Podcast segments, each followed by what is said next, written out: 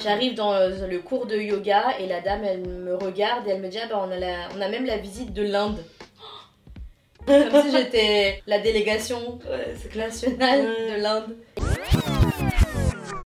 Hello, bienvenue dans notre format Spotlight où on met en lumière des personnes au parcours inspirant. Aujourd'hui, on a la chance d'avoir Poulane Devi avec nous.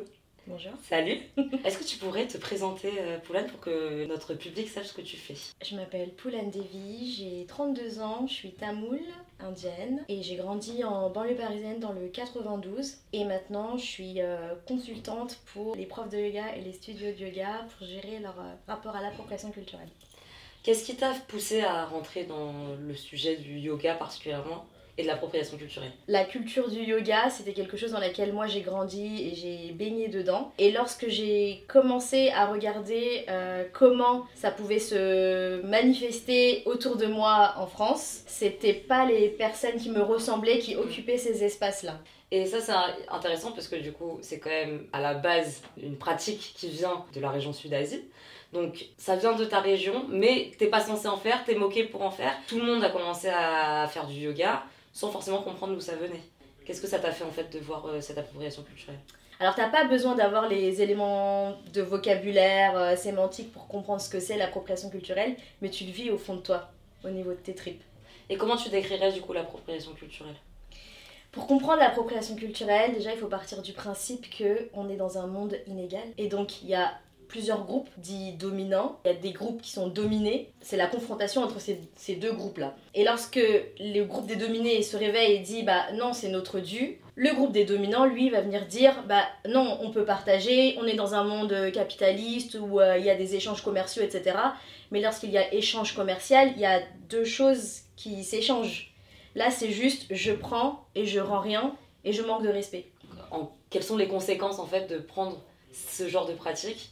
Euh, sur économiquement parlant en fait par rapport à ces groupes qui sont dominés justement Aujourd'hui, on a pris le yoga et on a, on a créé des dérivés, des, du matériel, des cours et puis ensuite des dérivés de cours qui n'existent pas en Inde, comme euh, le yoga avec les chèvres, le yoga avec la bière, des choses comme ça. Donc tu, tu modifies complètement une, euh, une pratique pour te l'approprier et pour que ce soit plus cool, plus hype et surtout plus consommé en fait. Le fait qu'il y ait de l'appropriation culturelle par les profs de yoga, soit en indep ou soit dans les studios de yoga, ça empêche beaucoup de personnes d'accéder à ces, euh, ces cours parce que tout simplement c'est hors de prix.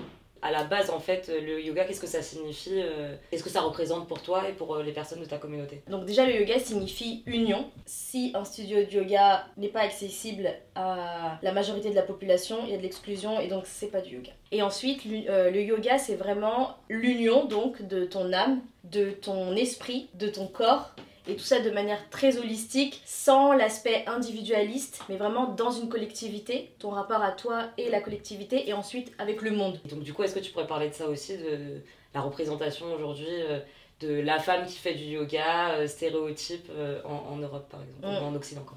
Tout simplement à cause de l'érection du yoga en quelque chose de sportif qui a donné ensuite ces standards idéaux de femmes très minces, très souples et aussi blanches. D'ailleurs, on voit souvent euh, fitness slash yoga et dans le, dans le fitness, on Ouais. retrouve plein de postures de yoga. Est-ce qu'à un moment tu t'as arrêté quand t'as vu en fait euh, que t'avais peut-être pas ta place dans ce nouveau milieu qui sortait en, en France? Pour nous, le yoga, c'est pas une action, c'est être, c'est plus un mode de vie. Et quand il y a eu cette période où, voilà, dans l'adolescence, tu doutes de toi, ton identité, elle est pas très claire, t'as pas trop envie d'affirmer euh, ton identité culturelle, là, j'ai stoppé. Et donc, je suis revenue euh, dans le milieu, mais euh, avec beaucoup de co- colère d'abord, parce que euh, tu reviens et tu te dis, mais c'est devenu à la mode. Et donc, c'est là où tu découvres qu'il y a le monopole des personnes blanches, notamment. Tu découvres la hype, tu découvres les festivals qui sont organisés, les conventions, les livres. Tu vois des livres qui sont rédigés par des personnes qui sont blanches et tu te dis, mais Pourquoi? pourquoi? Tu te dis, autant de personnes sur ça! Autant de personnes blanches qui en écrivent, mais il n'y a pas des personnes racisées dans le lot. Ouais. Et cette colère, elle s'est quand même transformée en une volonté de vouloir me remettre dedans. Et donc j'ai repris, euh, c'était en coïncidence avec euh, le moment où j'ai commencé à écrire dessus, où j'ai posé Mhm. mes premières briques en ligne. Et quand j'ai commencé à en parler, déjà j'ai vu l'enthousiasme et l'engouement qu'il y avait pour euh, ce sujet. Et en général, en fait, je voudrais savoir c'est quoi ton rapport à ta culture et quelle place ça prend dans ta vie aujourd'hui? À la maison, j'étais vraiment hyper à l'aise dans ces milieux-là. C'est seulement quand je sortais, je redoutais un peu. Dès qu'on pouvait m'associer à, à, des choses visibles à ma culture, j'avais, j'avais un peu du mal.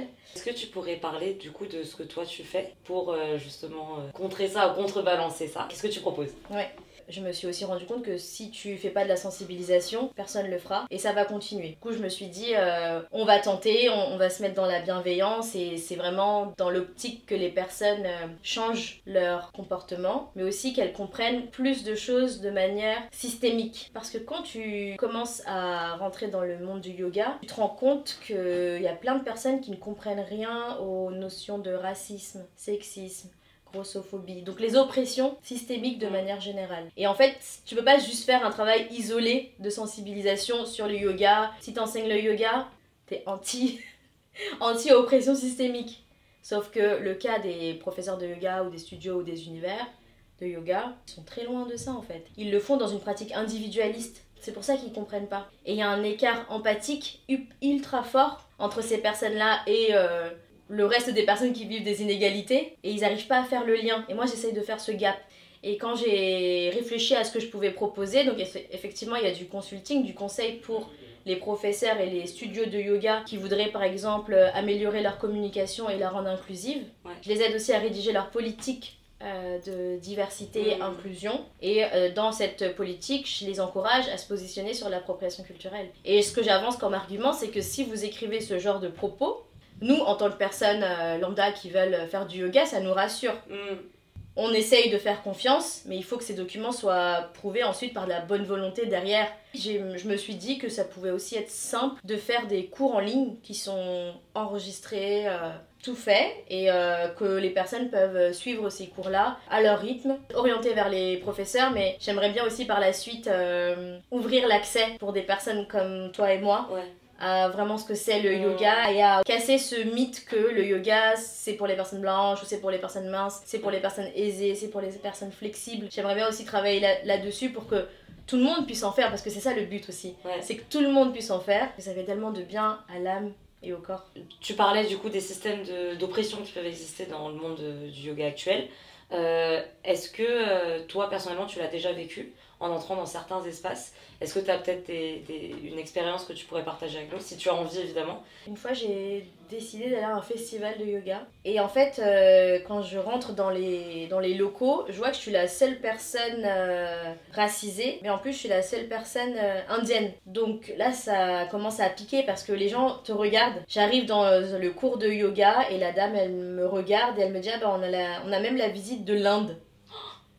Comme si j'étais la délégation nationale de l'Inde. Et quand je suis rentrée, j'ai écrit un message où j'ai euh, un peu jeté euh, tout ce qu'il y avait dans mon cœur. Mais euh, cet email, il est resté dans mes brouillons. J'ai retrouvé mes notes et c'est là où j'ai relu. Je suis mais, mais quand même, c'était grave. Et ça m'a donné encore plus de courage et de motivation pour écrire et pour mettre tout ça, sur, tout ça sur papier. Bah, merci beaucoup, Poulane, pour ce temps et le partage de ton expérience et de ce que tu fais. pour le coup, n'hésitez pas à suivre l'actualité de Poulane sur ses réseaux. Donc sur Instagram, c'est Poulane Devi. Et si vous avez aimé cette vidéo, n'hésitez pas à liker, partager commentez et abonnez-vous à notre chaîne.